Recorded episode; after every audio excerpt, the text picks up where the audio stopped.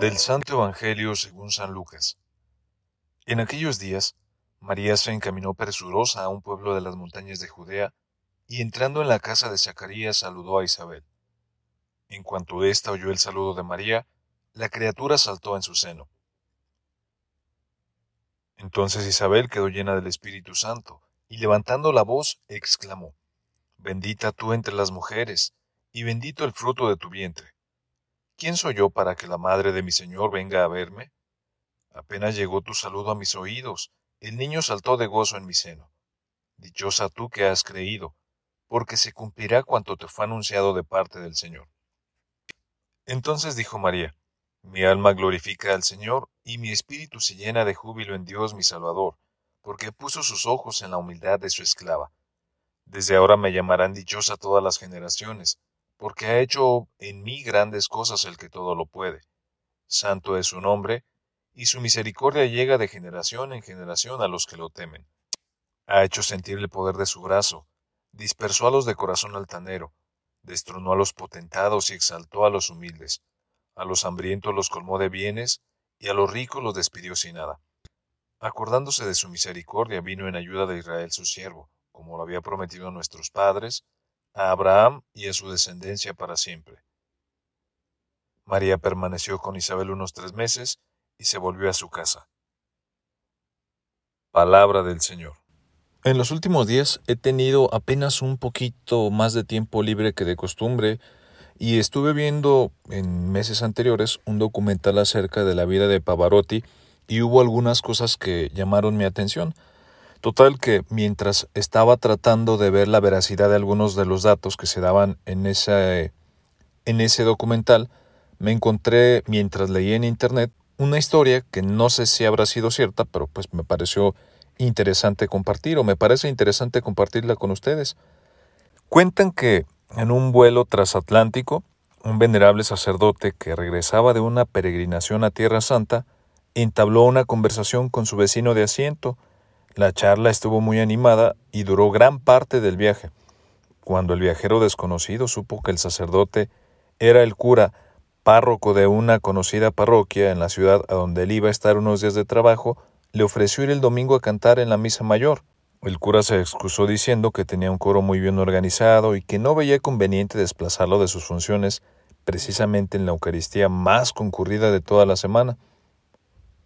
Agradeció la gentileza del viajero, pero rechazó la oferta.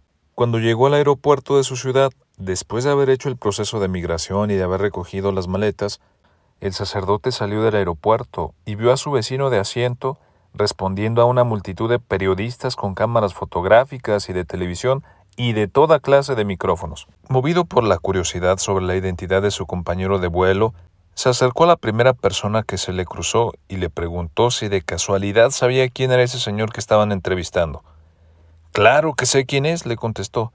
Se trata de un famoso tenor que viene a la ciudad a ofrecer una serie de conciertos. Ahora bien, poco después de que María dijo, He aquí la esclava del Señor, hágase en mí según tu palabra. Ella salió de prisa a un pueblo de la región montañosa de Judea a visitar a su prima Isabel que estaba esperando a Juan el Bautista.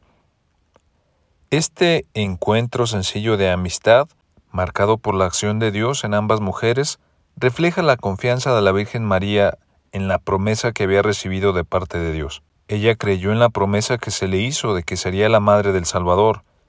El ángel le dijo, María, no tengas miedo, pues tú gozas del favor de Dios.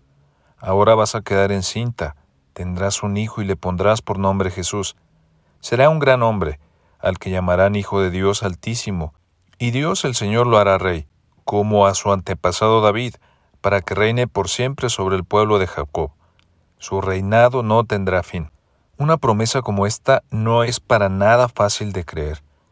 Por eso su prima Isabel le dijo, Dios te ha bendecido más que a todas las mujeres, y ha bendecido a tu hijo. ¿Quién soy yo para que venga a visitarme la madre de mi Señor? Pues tan pronto como oí tu saludo, mi hijo se estremeció de alegría en mi vientre. Dichosa tú por haber creído que han de cumplirse las cosas que el Señor te ha dicho.